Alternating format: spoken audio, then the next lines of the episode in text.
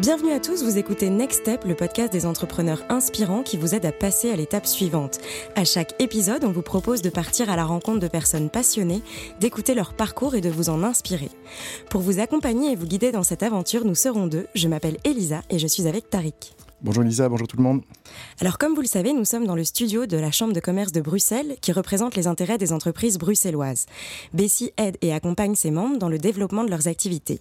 Parmi eux, on retrouve Beeftech, la nouvelle application qui permet et offre à ses utilisateurs la possibilité d'acheter et d'aller à la rencontre des producteurs bovins locaux. Une belle solution pour consommer autrement et localement. Et bien sûr, on remercie Bessie de rendre ce podcast possible. Avec l'accélération digitale de Telenet Business, osez développer votre marketing en ligne. Prenez gratuitement rendez-vous sur accélérationdigitale.be et clients ou pas, nos experts viendront vous expliquer comment. Pour cet épisode, nous sommes ravis d'accueillir Anna Bonnier. Bonjour Anna, on est ravis de t'accueillir. Alors tu es la cofondatrice du Phare du Canal, le premier coworking bruxellois, le premier coworking café, pardon, et vous êtes situé à Molenbeek et vous hébergez une belle communauté de marins coworkers comme vous aimez les appeler. Alors, étais-tu destiné à lancer ce coworking?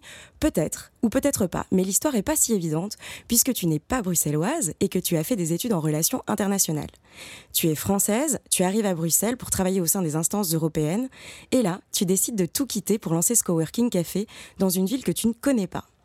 Alors comment on fait pour oser quitter un job bien payé à la Commission européenne quand on a moins de 30 ans, 26 ans même je crois, et justement entrepris ces études-là pour faire ce job un peu de rêve j'imagine au départ, euh, voilà, dans cette ville, Bruxelles, qui était un peu quand même inconnue oui, bah, comme tu dis, euh, bah déjà, tout, d'abord, merci euh, de me recevoir.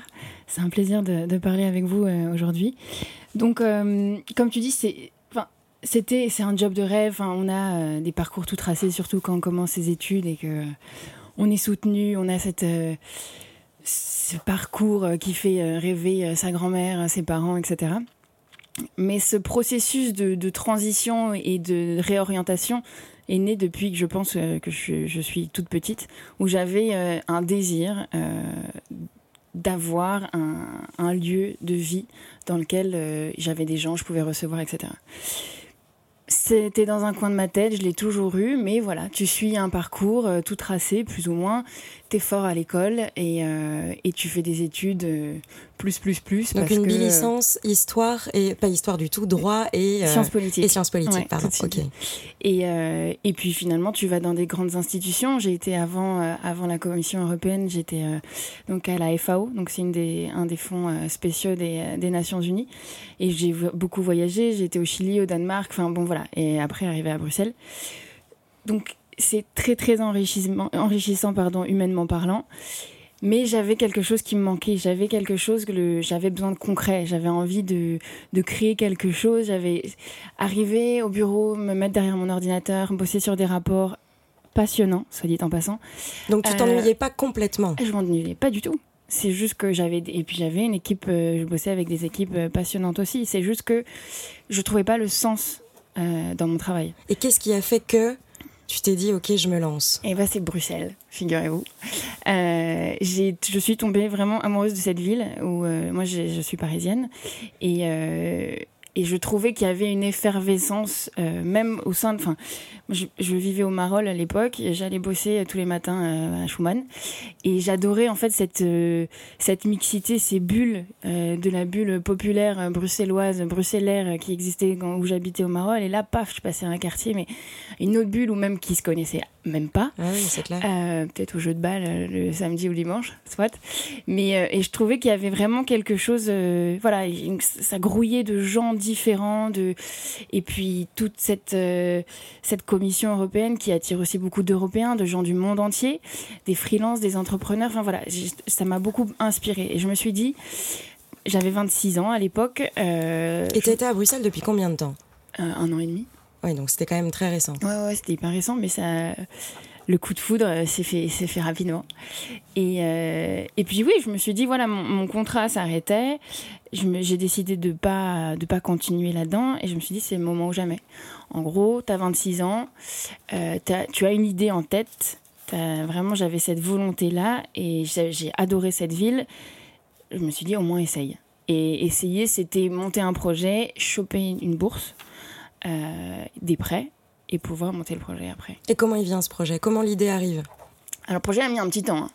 Hein. donc, entre le moment où j'ai arrêté de bosser à la commission et le moment où les portes du phare ont ouvert, il y a eu un an et demi. Donc, et je m'étais donné, je m'étais donné un an. Donc, j'ai eu six mois de retard, mais ça, j'y reviendrai, je vous dirai pourquoi.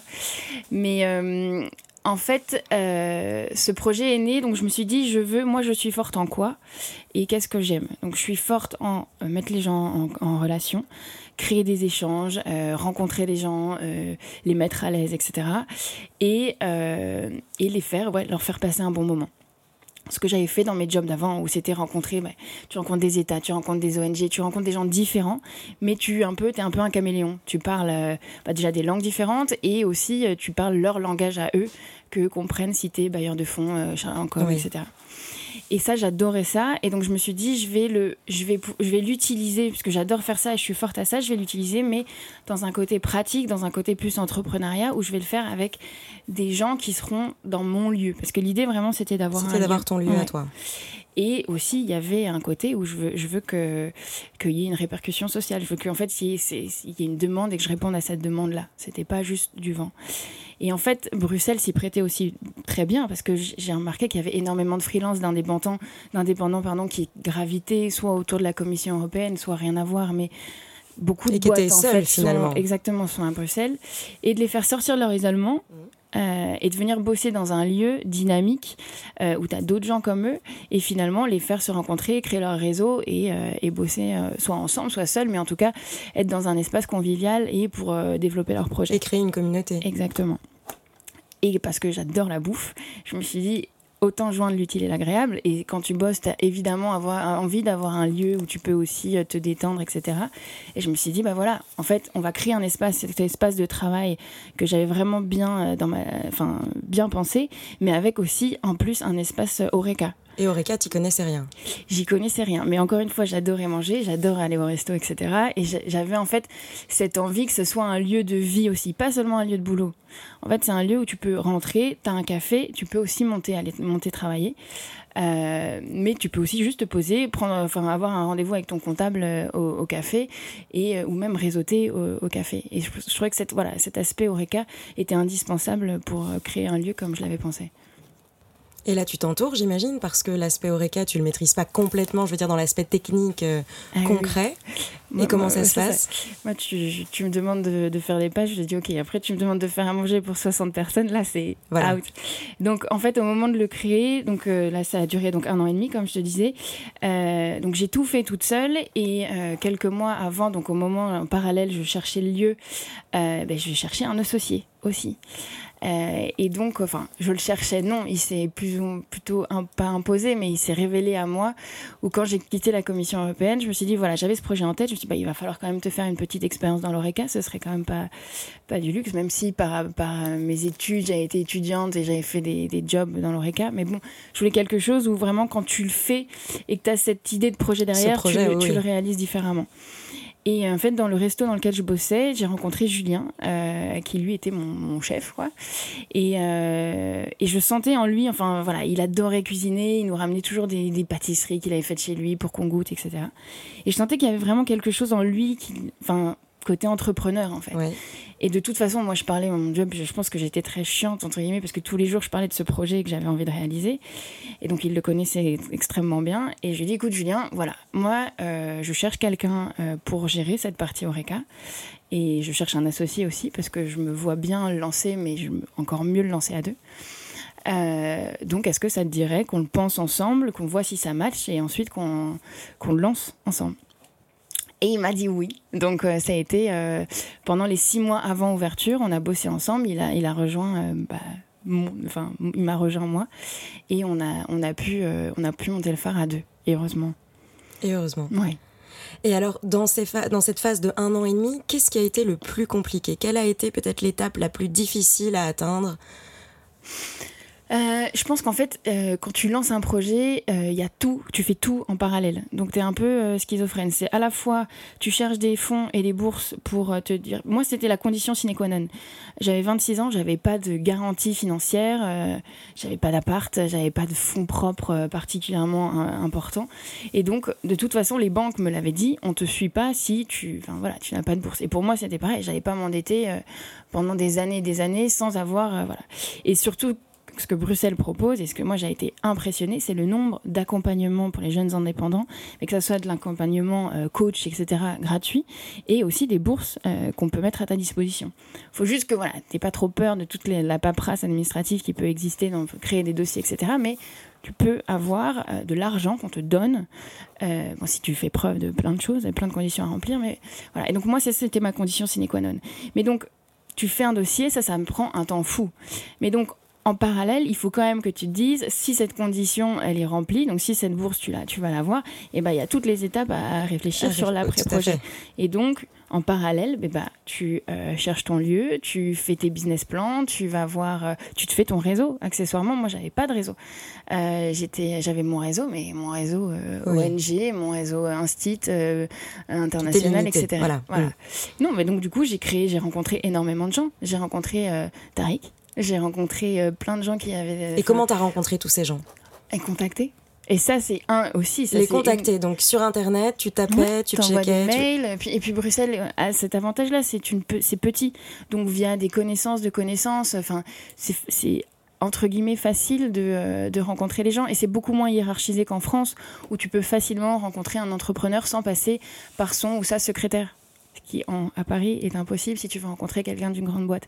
Et donc moi j'ai eu la chance vraiment de bénéficier de cette bienveillance que je pourrais qualifier de bruxelloise, où finalement j'ai pu rencontrer énormément de gens, d'entrepreneurs, dans le cowork comme dans la restauration, qui m'ont euh, juste parlé en fait. Et c'est juste ce que je leur demandais. Parce que moi, déjà, j'avais besoin de me projeter. Et j'avais besoin de me dire, est-ce que tu te vois euh, dans cette vie qui, on te parle d'entrepreneuriat, c'est quand même très, très vaste. Et flou, oui. Et, euh, et donc, j'avais envie de, voilà, sans, euh, enfin, sans me dire que j'allais avoir leur vie, mais en tout cas, pouvoir m'identifier un petit peu, prendre ce qu'il y avait à prendre, etc.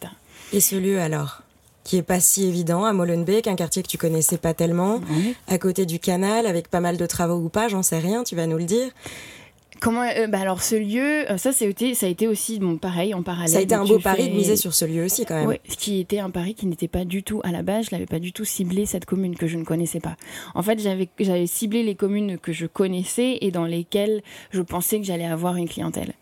Et euh, soit c'est-à-dire le centre donc j'étais donc les Marolles donc le centre avec Sainte-Catherine etc. Saint-Gilles XL. Donc parfois, c'est pas forcément dans les lieux les plus euh, ceux auxquels on pense en premier qui sont finalement les plus porteurs par la suite. Bah, en tout cas, c'est moi j'ai mhm. visité plein de lieux euh, et moi je voulais avoir un coup de cœur. Je me suis dit je vais rester en tout cas minimum les premières années de ma vie, je serai dans cet espace-là euh, bah, du jour, du matin au soir. Je veux être dans un lieu dans lequel qui me parle, que je peux vendre. Euh, puisque ça va être mon espace. Si tu sais pas le vendre, ça va pas être possible. Et donc j'avais pas de coup de cœur dans toutes les communes que je visitais. Enfin voilà, je me suis bien bien entourée. On me faisait visiter plein de lieux que je bah, où ça matchait pas. Et puis, euh, par hasard, je me balade le long du canal, j'étais à Sainte-Catherine, et, euh, et je vois un immense bateau, une fresque immense le long du canal, et je m'en rapproche en disant, c'est hyper kitsch ce truc, c'est quoi? Et je vois plein de panneaux alloués sur les fenêtres, mais ça s'est vraiment passé comme ça. Et j'appelle, euh, parce que je regarde par la fenêtre, je me dis ça a l'air pas mal, et j'appelle, et donc en fait le propriétaire euh, était juste en face. C'était le propriétaire des, tissus du chien vert à l'époque. Et euh, il me dit Oui, oui, c'est alloué, bah, je vous fais visiter. C'était le même jour, il cinq minutes après, il était là. Et je rentre, et là, je me suis dit Ok, moi, je veux ce lieu-là. C'était exactement comme je l'avais pensé. Ouais. Alors après, je me suis dit, bon, alors en fait, je suis où euh, Molenbeek, ok, j'avais jamais entendu parler. Euh, Est-ce qu'il y a un métro? Est-ce qu'il y a un tram? Est-ce qu'il y a des... Qui sont les gens qui vivent là? Donc j'ai fait mon étude de marché à l'envers. Et où là, pareil, re-réseautage, où je, voulais rencontrer des Molenbeekois, je voulais rencontrer des boîtes qui vivaient là, je voulais... Voilà. Et donc ça, ça a pris un peu de temps. Et... Euh, le temps aussi d'écouter tous les pas les clichés, mais en tout cas beaucoup de mes amis bruxellois qui du sud de Bruxelles euh, me disaient mais qu'est-ce que tu vas aller, là-bas penser, même penser à te mm. mettre là-bas. Et euh, en plus, voilà. Et là, tu doutes ou tu doutes ou es... comment ça se passe? Euh, Évidemment tu doutes. Parce que tu, déjà, lancer ton projet, tu doutes. Mm. Enfin, tu doutes de tout, de toute façon. Mais il y a, y a quand même, au fond de toi, il y a un truc qui dit. Il y a ce truc qui dit, il faut y aller. bien. Et mm. puis surtout, ce quartier me rappelait beaucoup mon quartier à Paris où. ça, enfin, ce qui m'embêtait plus dans les quartiers que j'avais visés, c'était plus, bah, tu sais exactement qui vit là. À, Molenbeek, ce que j'adore, c'est que tu as des néerlandophones, tu as des Français, tu as des euh, Belges d'origine marocaine, tu as des euh, Syriens, enfin voilà, c'est ça, ça grouille de gens différents et, et je trouvais qu'il y avait quelque chose clairement à faire. Et cet aspect cosmopolite qui t'animait depuis le début finalement. Et dans, lequel, et dans lequel oui c'est ça, dans lequel j'ai toujours vécu et que j'ai toujours cherché dans mes jobs passés ou euh, et surtout euh, dans, dans, mon job euh, présent, enfin futur, qui allait être le, le phare du canal. Alors du coup tu le tu le lances et finalement tu lances un concept qui n'existait pas. Mm-hmm. On est d'accord, c'est le premier coworking café bruxellois. Alors comment on lance un concept qui n'existe pas? Euh, et ben, déjà, on lance et après, on communique dessus. Est-ce qu'on va voir un peu euh, ailleurs, dans d'autres villes, dans d'autres pays, si ça existe Comment ça se passe? Mais En fait, l'idée, c'était ça. L'idée, c'était je voulais créer un lieu dont euh, la ville dans laquelle j'étais, donc Bruxelles, avait besoin. donc, j'allais pas créer quelque chose qui existait déjà. Euh, j'aurais pu, mais moi, ça m'intéressait pas. Je voulais vraiment créer un lieu euh, dont, voilà, dont la population, dont les, dont les Bruxellois allaient, avoir besoin. Et donc, pour ça, vraiment, c'était l'idée d'une double identité. Donc, en fait, un lieu où il y avait deux identités séparées mais complémentaires. D'où la partie, donc, restauration et travail. Et ça, c'était pas un challenge aussi au niveau de la communication? Ah, si, si. Mais en fait, c'est pour ça que je suis, comme tu dis, je suis allée voir ce qu'il se faisait dans les villes. Je suis allée voir à Paris, où il y en a énormément. Mais aussi d'essayer de comprendre pourquoi à Bruxelles, il n'y en avait pas. Paris, les gens, ils ont 15 euh, mètres carrés pour vivre, euh, ils peuvent pas bosser dans leur, euh, dans leur chambre de bonne, donc ils vont dans des cafés bosser. Et du coup, petit à petit, les cafés se sont dit, ah, il y a un truc à faire, et puis on en a marre d'avoir un mec qui, qui boit un expresso pendant 3 heures chez moi. Donc voilà, ils ont fait petit à petit, ça s'est développé en coworking, café-resto. Euh, Amsterdam, énormément. Euh, Danemark aussi, je suis retournée à Copenhague et là j'ai vu aussi énormément de choses hyper inspirantes. Euh, donc je me suis dit, voilà, à Bruxelles, il faut qu'on trouve quelque chose, une, identité bruxelloise qu'on va... Mais on va, on va faire cette double identité. La communication, ça, ça a été hyper tricky au début. Parce que le coworking, c'était donc il y a trois ans et demi coworking, pour en parler, fallait l'expliquer. Là, aujourd'hui, on arrive à un moment où c'est tu l'expliques moins. Tu peux toujours l'expliquer, mais ça, ça rentre dans, quand même dans les, têtes. Alors, coworking café, voilà, les gens se disent bon bah est-ce que je peux venir Enfin voilà, c'était de toute façon j'avais ça. Les gens rentraient. Est-ce que je peux venir juste boire un café J'ai pas d'ordinateur, mais je vais pas travailler. Mais évidemment. Mais donc voilà, il fallait. On a. Ça a été le plus le challenge le challenge le plus important, je pense, à l'ouverture, c'est de communiquer sur les deux euh, identités du projet. Donc la communication et puis surtout l'intérêt, et ça je retiens comme conseil, c'est finalement de se demander pourquoi est-ce que ça n'existe pas? Est-ce que c'est parce qu'il y a vraiment une demande? Enfin voilà. Ok, et eh ben très bien. Maintenant qu'on a défriché un peu le terrain, qu'on te connaît un petit peu plus, je vais passer la parole à Tariq qui nous écoute depuis tout à l'heure. Merci Elisa, merci Anna. Ben, euh, Re-bienvenue. Merci. je, suis très heureux de t'avoir aujourd'hui. En effet, on s'est rencontrés il y a longtemps au tout début. Euh, pour revenir sur ton parcours, j'ai une petite question qui est, euh, puisqu'on on partage pas mal de choses en commun, euh, avoir étudié le droit et puis avoir fait aujourd'hui un métier euh, qui ne demande pas de diplôme. Euh, moi, j'en suis très fier. et est-ce que tu vois aujourd'hui tes diplômes donc, de droit et de Sciences Po comme un atout ou comme un handicap? Je le vois clairement comme un atout. En fait, c'est des diplômes, mais qui c'est des, c'est surtout des compétences C'est des compétences que j'ai développées grâce à mes études, que j'ai ensuite appliquées dans mes jobs différents. Et comme je disais, ça a été donc d'apprendre des langues, où euh, bah, je parle parfaitement anglais, espagnol. Et, euh, et j'ai une facilité aussi à rencontrer des gens et être un peu, comme je disais, caméléon, où tu vas t'adapter à des personnes et à des situations de stress, de, de calme, même quand tu dois être, euh, enfin, quand es stressant. Enfin, c'est vraiment ouais, des compétences personnelles, peut-être des qualités que j'avais par ailleurs, mais que j'ai développées grâce à mes études et grâce à mes, après, mes expériences professionnelles. Et, euh, et, ces études, je pense que si je, je, ne les avais pas faites, j'aurais pu faire autre chose. Hein. J'étais attirée par la psycho à un moment, etc. Mais en tout cas, ces études-là, je pense que j'aurais pas fait ce que j'ai fait aujourd'hui si je, ne, les avais pas faites. Après, euh, faut pas se cacher aussi, j'ai des parents qui sont indépendants, qui sont pas entrepreneurs, mais s'ils sont, on dit profession libérale en France. Euh, et je pense que ça aussi, ça m'a, ça m'a clairement aidé. Où euh, bah, ils sont leurs propres patrons entre guillemets, et euh, tu as toujours un peu le risque de voilà, c'est une bonne année, c'est pas une bonne année. Donc le côté où le salariat n'était pas l'unique possibilité. L'unique cadre de référence. Exactement.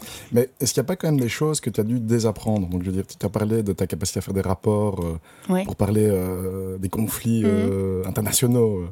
Et moi, ça m'a parlé beaucoup. parfois, on est capable d'écrire, d'analyser et de suranalyser.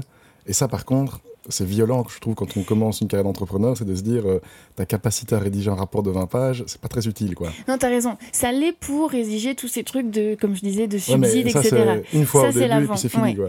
Euh, moi, j'adore, et, c'est vrai que ça, c'est un truc, c'est, pour moi, il faut que ce soit cadré, et euh, que ce soit bien propre, etc. Et c'est vrai qu'à des moments, au moment où de lancer le, le projet, eh ben, ça peut paraître brouillon, mais il faut. Enfin, et moi, j'ai toujours eu ça, et je pense que c'est là où l'association fait que c'est hyper important. C'est, j'ai besoin que ce soit que ça aille vite, mais qu'il y ait un cadre. J'ai toujours peur de me lancer quand c'est euh, pas trop rodé, etc. Et ce que je pense que mes études de droit m'ont m'ont un peu inculqué, où il faut que ce soit tout. Euh, ben voilà, ça, ça exactement. Tu, euh, justement, dans, on est ici à la chambre de commerce mhm. et donc moi-même euh, j'ai lancé des coworking avec moins de succès toi, que toi. Donc euh, euh, je vois beaucoup de gens qui veulent commencer des projets. Donc si on résume, il y a les petits coworking, je veux dire thématiques. Et puis il y a les grosses chaînes de plus en plus, hein, comme, dans tout, comme dans les mhm. hôtels, comme dans les restaurants, etc. Donc il n'y a, rien d'exceptionnel dans le marché du coworking, il faut le dire. Mhm. Mais on voit tous les jours des gens, ils veulent faire un coworking couture, enfants, artistes. Ça, n'arrête pas, quoi. On, les voit tous les jours. Et, et ma question, c'est on, sent chez toi beaucoup de passion, mais ce que je trouve remarquable dans ton, dans ton parcours, c'est que tu as tout de suite été vers la levée de fonds, l'ouverture, venez voir le Lyon, rénove. Donc il y a une tendance qui est de s'enfermer pendant deux ans dans la pure analyse. Toi, tu es sorti, tu as, fait valider mm. ton projet, tu l'as construit devant tout le monde. Et ça, je crois que c'est remarquable parce qu'il y a un risque de gens, j'aime bien faire de la couture, donc pendant deux ans, euh, je vais chercher de l'argent, faire du papier et euh, parler aux gens d'une idée. Quoi. Ouais, mais comme, comme, je, comme je disais à Elisa au début, c'est vrai que moi, je voulais sortir de euh, l'analyse. Je voulais créer. Et c'est vrai que donc j'avais toute cette phase et pour qui pour moi était importante d'études et puis de d'études du marché etc et surtout que c'était pas mon job donc j'avais besoin de me former et encore une fois merci Bruxelles où j'avais j'ai eu accès à des formations gratuites sur tout ce qui était TVA etc j'avais un accès à la profession parce que j'avais un master mais je n'y connaissais strictement, je n'y connaissais strictement rien, la compta, etc. Et euh, donc, mais par contre, voilà, je voulais me lancer. Et aussi, ce que ce que j'ai pas dit, l'idée c'était de créer donc un espace de travail destiné à la nouvelle génération de travailleurs indépendants. Donc pas spécialement quelque chose de spécialisé, couture, euh, IT, euh, digital, etc.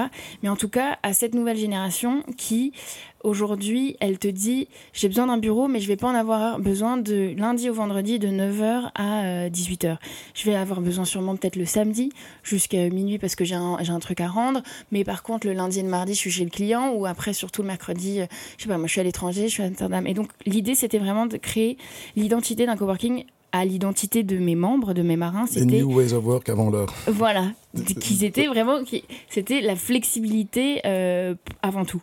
Et, euh, et c'est ça qui plaît énormément avec notre pass, on appelle le pass piscine, où c'est tu viens comme à la piscine, tu viens dix fois sur la période que tu veux, euh, et tes jours se gardent, tout est informatisé. Et avec cette fameuse carte piscine, et eh ben, tu viens dix fois, mais en tout cas, c'est pas grave si tu, tu ne payes pas au mois. Quoi. Alors moi j'aime beaucoup ce que tu as dit, tu t'es posé la question de savoir en quoi tu étais forte et de mhm. ce que tu aimais. Ouais. Et il y a quand même un, piège un peu de l'entrepreneuriat qui est de dire j'aime la cuisine donc je vais ouvrir un restaurant, tu vois. Euh, mhm. euh, et, donc euh, quand on a un lieu comme le tien, un coworking, ben, qu'est-ce qu'il faut? Il faut payer les loyers, les fournisseurs et les salaires. Exactement. Et donc à la fin du mois maintenant, après ton lancement, comment tu payes ton loyer? Est-ce que tu le payes avec les coworking? Ou avec le restaurant Eh ben, en fait, c'est une très bonne question parce que dans mon business plan, le prévisionnel, le fameux business plan prévisionnel que tu fais, euh, ben, finalement, c'est en fait c'est deux choses complètement différentes parce que le coworking. Non, non, non, bah, comment tu payes Non, non, je te dis, en gros, le, coworking ramène moins d'argent que le que l'oreca, mais par contre, l'oreca brûle beaucoup plus de cash que le cowork. C'est-à-dire que dans l'oreca, j'ai une équipe de 10 personnes. Donc, j'ai 10 salaires à lâcher. Cowork, j'ai 0,5 de salaire.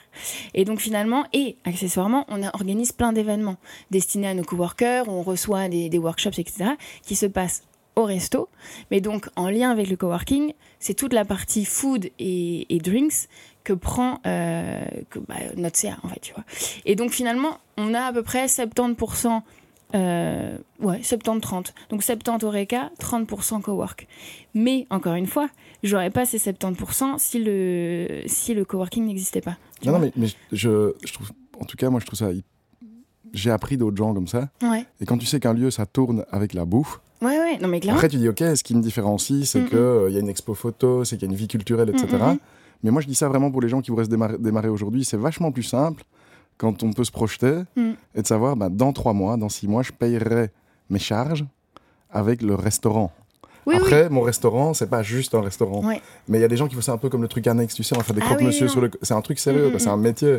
Ah, euh, bah, au début, c'était ça. Au début, on s'est dit, on va faire euh, des... enfin, une petite restauration. Parce que de toute façon, on n'était que deux et on n'allait pas se lancer, euh, on n'avait pas de chef, etc. au début. Euh, sauf qu'on a vu que ça prenait énormément et que ça pouvait encore plus rapporter de ce qu'on, avait imaginé. Et donc, clairement, petit à petit, on s'est mis à embaucher. Par contre, ce qu'il faut aussi se dire, c'est quand tu. En tout cas, pour ceux qui ont envie de monter un Oreca, euh, l'Oreca, aujourd'hui, demande un professionnalisme hors pair, euh, une, rigueur, une rigueur également, où euh, niveau hygiène, etc., tu ne rigoles pas, et une masse salariale très importante aussi. Parce que, enfin, sauf si tu veux faire, enfin, ce qu'on voit de plus en plus aussi dans l'ORECA, euh, quelque chose qui aille très rapidement et sans personnel, mais donc dans ces cas-là, t'automatises. Et nous, l'identité de notre lieu, c'était vraiment le côté humain. Et donc, qui veut dit côté humain, et bah dit personnel et quelqu'un des, des, gens, des, des gens, des personnes qui, qui, aiment leur métier. Et donc, euh, donc clairement, il faut penser à tout ça. Alors aujourd'hui, on parle de la next step, hein, c'est le thème Ouais. du podcast. Imagine aujourd'hui en 2019, tu relances un lieu, tu retrouves un lieu avec un, un coup de cœur Mhm. et, et- et tu dois l'ouvrir dans six mois. Je veux dire, comment tu t'y prends Combien d'argent il faut Quels sont les éléments clés? Je veux dire, voilà. Euh, à quoi je pense? Mais en fait, je pense déjà, euh, ce que j'ai pas fait euh, pour le phare, je pense, je me projette moi dans trois ans. C'est-à-dire que ce que j'ai pas fait pour le phare, c'est quand, quand j'ai monté le phare, voilà, je voulais aller vite, je voulais qu'on qu'on ose, je voulais que, que ça bouge, mais je me suis pas dit, Anna, toi, dans trois ans, où tu auras envie d'être par rapport au phare, il faudrait que tu commences à le penser dès, même avant l'ouverture. Donc en fait, je pense que pour un deuxième lieu, euh, clairement, je, je, je, je penserais à... Et ça, vraiment, je pense qu'il faut que des, les entrepreneurs qui ont envie de monter un projet pensent à ça, c'est que tu as envie d'aller vite, tu as envie d'être au centre de ton projet au début, mais il faut le penser après. Parce qu'après, tu auras envie de faire sûrement d'autres choses. Si tu as, été piqué par le, le, vaccin, euh, non, euh, le moustique de l'entrepreneuriat, tu, vas tu vas avoir envie de, de- faire d'autres projets. Et donc, du coup, arriver à te détacher de ton projet, le désincarner, je dirais, et, euh, et ensuite, voilà, monter. Donc, voilà, tu vas penser à bah, ton loyer, en fait. Là, de plus en plus, je suis en train de me dire, si j'en monte un autre, est-ce que j'achèterais pas les murs? Mais ça, c'est une autre- un autre investissement. Et donc, si tu, tu n'ouvres pas ton deuxième espace, tu ouvres un espace avec ce que tu as appris. Ouais. Combien d'argent tu faut Combien est-ce qu'il te faut? Selon pour quelqu'un, tu vois, je veux dire, c'est voilà, Ouais, mais pour quelqu'un, en fait, ça va dépendre de la taille, tu vois. un ordre d'idée, tu vois, un ordre d'idée. Moi, je dis, bah, on a monté le phare, je vais être tout à fait honnête, avec 100 000 euros. Et le phare, il fait 200 mètres carrés. Il fallait tout faire. On a fait une cuisine, on a été. Après, on était, on était ric-rac, hein, on a fait la peinture nous-mêmes. euh, voilà. Mais euh, en tout cas, voilà. Et on a eu euh, une bourse de 30 000 euros sur les 100 000, donc c'était pas mal. On a fait une, une campagne de crowdfunding et on a eu un prêt aussi chez Brussoc. Pareil, une banque. Est-ce qu'on pourrait appeler ça une banque d'État Euh, En tout cas, je- quand je suis allée voir les banques privées, et ils me regardaient très gentiment en me disant bah non, on va pas vous prêter ce que vous, on va pas vous prêter ce que vous nous demandez parce que vous n'avez pas de garantie, vous avez 26 ans, vous étiez à la Commission européenne avant, vous voulez faire un coworking, on ne sait pas ce que c'est un coworking. Donc j'ai dit ok.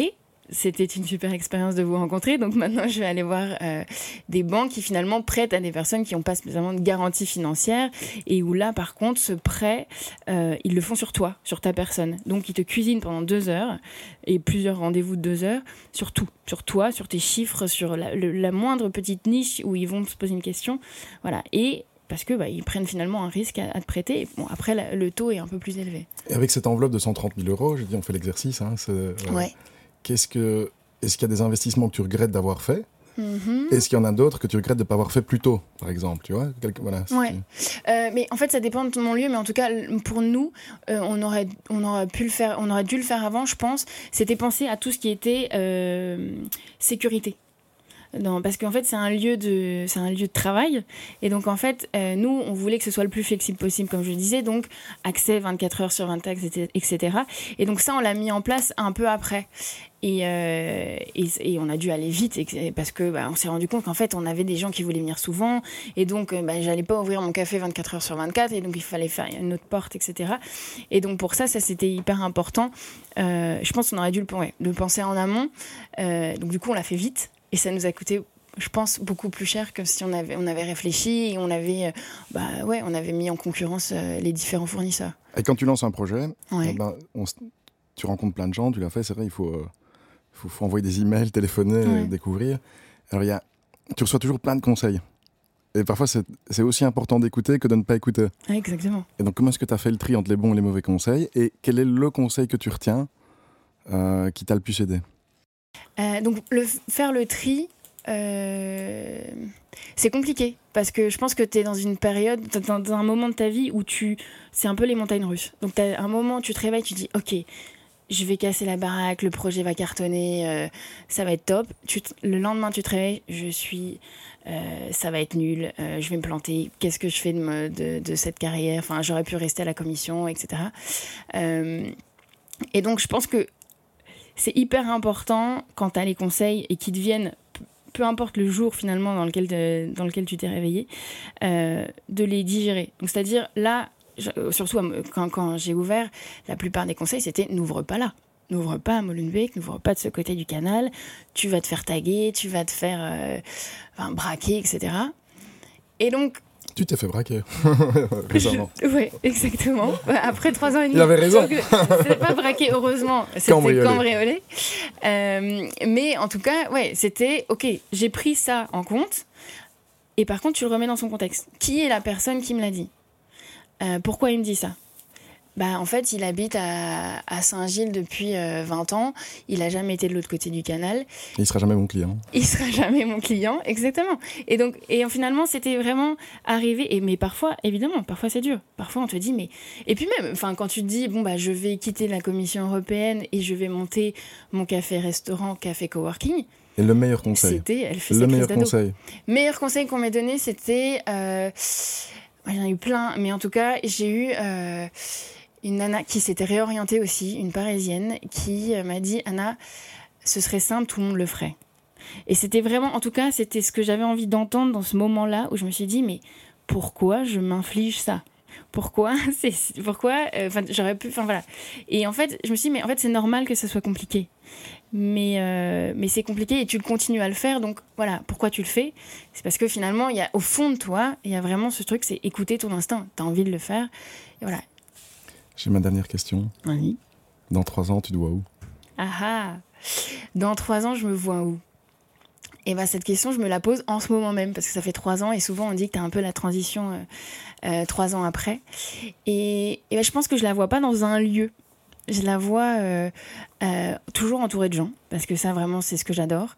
Mais plus, je pense qu'en en, tant que consultante, tu vois, ou aider toujours avec cette, euh, cette envie d'apporter mon expérience, où là, petit enfin, au bout de trois ans et demi, j'ai pu me la forger. Et avec le réseau que j'ai, mais venir en support euh, d'entrepreneurs qui pourraient finalement euh, eh bien, un bon entendeur. Voilà. Donc maintenant tu veux transmettre, c'est ça? Exactement. Alors on va devoir conclure et pour cela on a décidé de te poser quelques questions courtes. Alors tu ne dois surtout pas réfléchir et répondre le plus brièvement possible. Un conseil que tu aurais aimé qu'on te donne et qu'on ne t'a pas donné? Tous les entrepreneurs euh, ne sont pas spécialement des, personnes qui investissent euh, des, millions d'euros. Donc il existe des petits entrepreneurs. Et ça, je l'ai vu. Enfin, j'avais ce côté où euh, ça va pas être du tout rapide comme réponse. Mais en tout cas, euh, tu arrives dans, ce milieu de l'entrepreneuriat et on va dire si tu veux être successful, il faut lever, etc. Et moi, ça, j'avais un peu peur. Je me sentais, je me demandais si j'étais légitime, en fait, dans ce monde de l'entrepreneuriat. Et ce que j'ai vu. D'où tu réponds à la deuxième question, qui est le cliché sur la vie des entrepreneurs. Et, voilà, exactement. Et finalement, c'est ça. Le cliché sur la vie des entrepreneurs, c'est et ce que je vois tous les jours avec nos marins. C'est tu peux être entrepreneur, et je pense que c'est même la majorité des entrepreneurs, que tu peux être petit, avoir une petite équipe, et être ton propre patron, et être complètement épanoui, et faire de l'argent. La, mauvaise habitude que tu aimerais, euh, dont tu aimerais te débarrasser euh, Checker mes mails le week-end. Une situation que tu aurais rêvé de dire. Citation. Une citation, pardon. Une situation, c'est pas pareil. Une citation Ouais, une citation que tu aurais aimé euh, dire. Ou un mantra que tu as. Ou, ou un livre que tu aurais aimé écrire. Voilà. Un livre que j'aurais aimé écrire. Euh, J'adore lire. C'est vraiment le, le, la- le, le moment pour moi où je peux déconnecter. Mais je pense que j'aurais adoré savoir faire quelque chose de mes mains et dessiner. Et je pense que je dirais toutes les BD de Guy Delisle, un, un, Ken- un Canadien qui est vraiment génial. Donc les dessiner, les écrire, ça j'aurais été trop fière.